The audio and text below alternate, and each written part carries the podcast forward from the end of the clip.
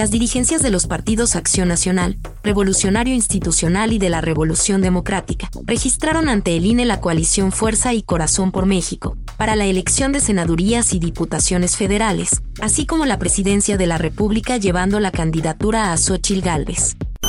Más información en mexinews.com.